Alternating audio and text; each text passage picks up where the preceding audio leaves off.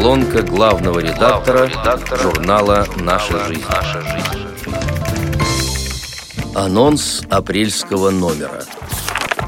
На этот раз рубрика «Славянские параллели» снова посвящена тесному сотрудничеству братских народов. Презентация Тифло-новинки происходит под девизом «Потому что мы пилоты». Анастасия Павлюченкова совсем не случайно сделала названием своего материала строчку из когда-то очень популярной песни. Она сознанием дела утверждает – как бы хорошо ни был реабилитирован инвалид по зрению, есть множество ситуаций, в которых ему требуется помощь окружающих.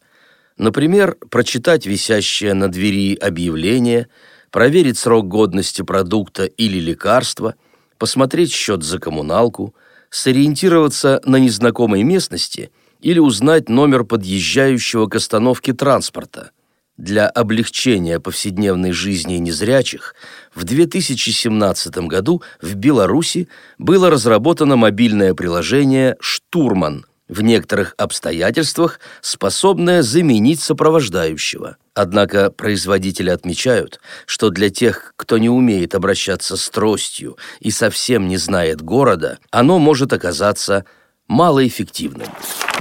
Библиотечная мозаика – предлагает вниманию наших дорогих подписчиков рассказ Оксаны Рябовой о том, как прошел День отечественной истории в Ульяновской области. Благодаря данному проекту волгари смогли почувствовать атмосферу, царившую на балу у Карамзиных. На целый вечер читальный зал библиотеки превратился в типичный семейный салон, оформленный в стиле начала XIX века любители классической литературы пришли в вечерних нарядах. Звучала музыка в исполнении ансамбля скрипок «Вдохновение» из детской школы искусств. Незрячие гости познакомились с традициями проведения званых ужинов в доме Карамзиных, где разговаривать можно было только на русском языке, а еще практиковалось чаепитие за самоваром с незамысловатой едой.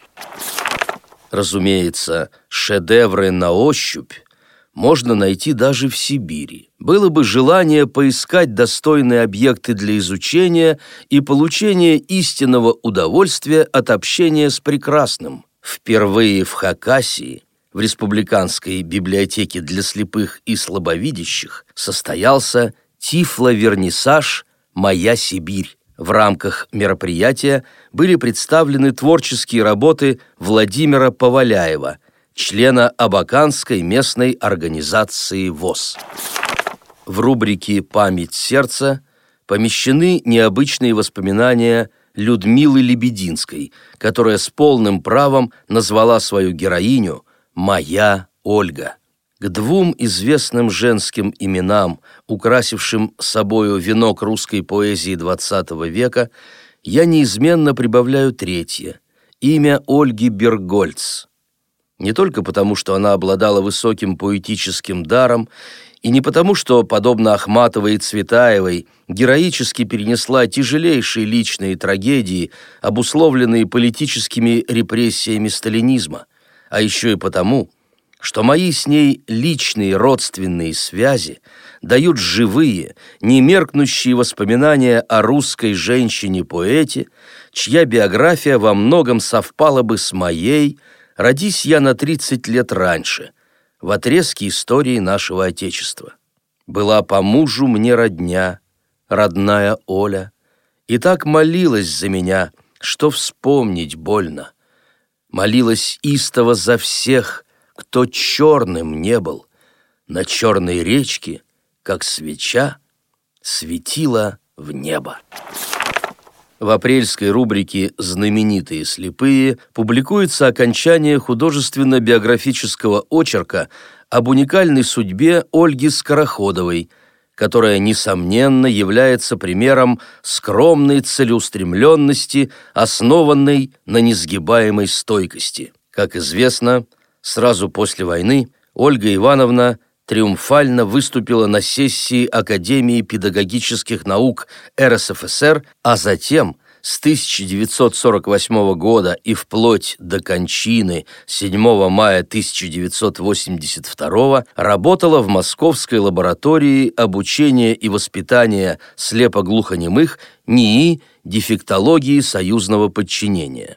Неугомонная разрушительница стереотипов регулярно публиковала авторские монографии, стенограммы или тезисы своих докладов наравне с остальными сотрудниками отчитывалась на заседаниях ученых советов, а в 1961 году, уже после смерти любимого наставника и не имея официального вузовского диплома, защитила кандидатскую диссертацию благодаря доверительному общению с младшими товарищами по несчастью в Украинском институте экспериментальной медицины и Загорском детском доме, открытом в 1963 году, Скороходова написала еще одну книгу, названную «Мои наблюдения над слепоглухими», которая до сих пор не издана и лежит мертвым грузом в архиве уже несуществующего исследовательского учреждения.